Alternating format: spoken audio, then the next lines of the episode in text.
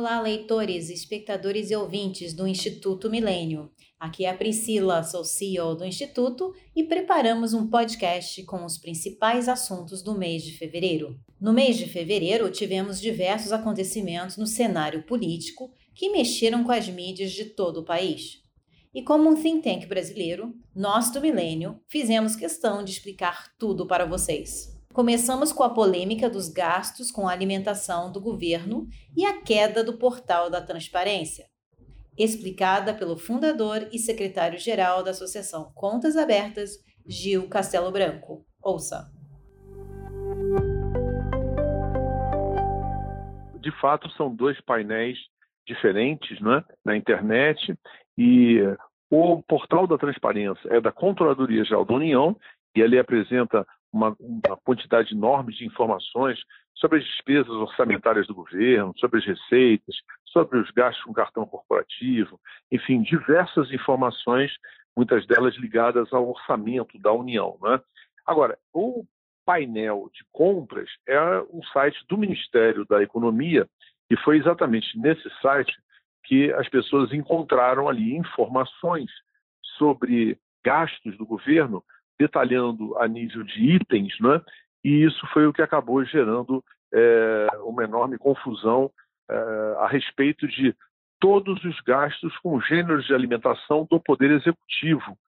Então, esses dados incluíam as despesas de compras de alimentos dos militares, nós estamos falando de 370 mil militares da Aeronáutica, da Marinha, do Exército, incluía as despesas de todas as universidades federais e órgãos de, de educação federais.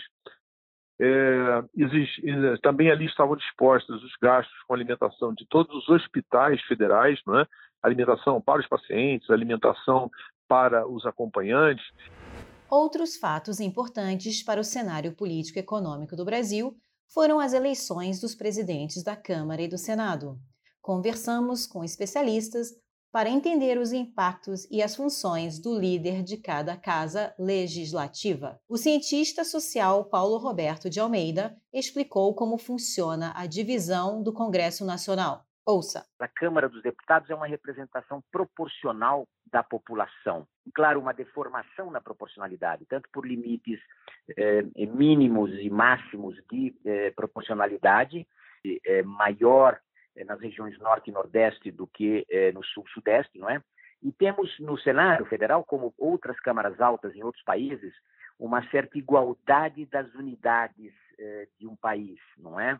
Justamente nas federações, nas ou nos, ou nos grandes estados, em que você tem províncias, estados, unidades subnacionais, você tem uma, uma espécie de equilíbrio para compensar a representação proporcional. Senão, atualmente, as uh, grandes regiões uh, da demográfica dominariam todo o sistema político. Então, para compensar uh, regiões rurais ou menos demograficamente ocupadas, você tório, digamos, a, a essas províncias, esses estados, essas unidades subnacionais para que não haja desigualdade na representação. Então, são dois eh, tipos de representação, uma proporcional, outra eh, igualitária, digamos assim, ou seja, todos os estados têm o mesmo número de senadores, nos Estados Unidos, no Brasil, e na Câmara está representada sem qualquer discriminação. Na opinião do Jorge Maranhão, o diretor do Instituto de Cultura de Cidadania, A Voz do Cidadão, as eleições legislativas antecipam o resultado das eleições de 2022. Ouça. Temos essa tendência cultural, isso é a grande questão brasileira que eu venho me dedicando há muitos anos, né? É, é, de estudar de, a, por que razão é, nós caminhamos para o lado. Nós saímos de um impasse e entramos no outro é, por que razão a gente não cresce, por que, que a, a cultura brasileira é tão ingrata para a administração, a gestão da política no Brasil. Né?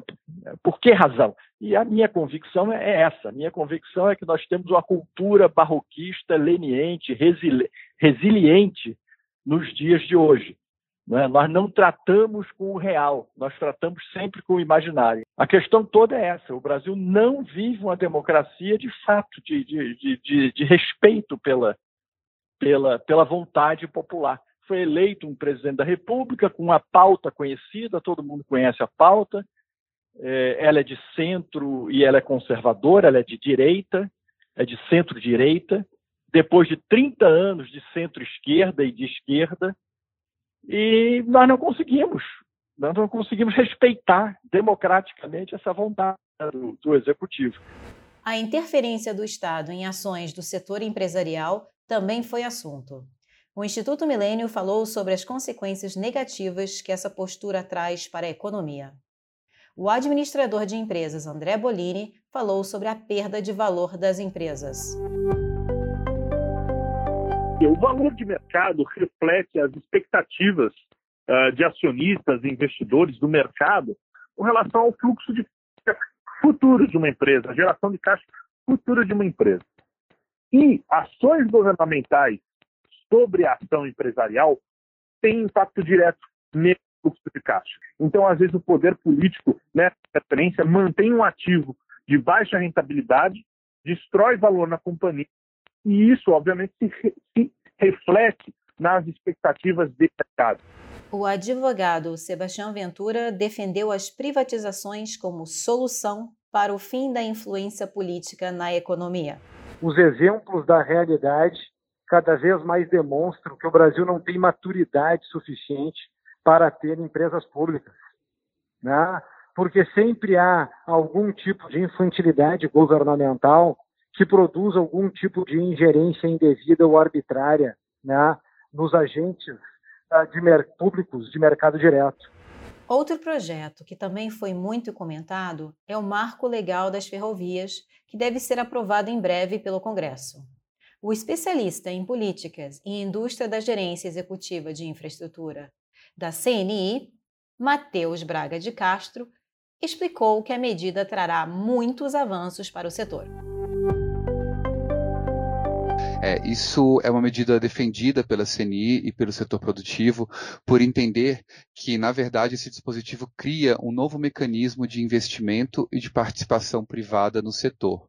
É, assim como vão continuar existindo as ferrovias concedidas, nós te teremos a possibilidade de ferrovias autorizadas, em um regime mais simples e com maior é, agilidade para a realização e, concretiza e concretização dos empreendimentos ferroviários.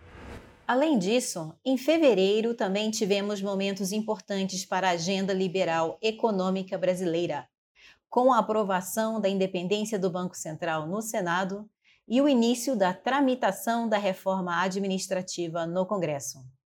Para os próximos meses, esperamos ainda mais avanços nesses e em outras pautas fundamentais para a recuperação econômica, como a reforma tributária e as privatizações. Agradecemos a audiência até aqui e voltamos em breve.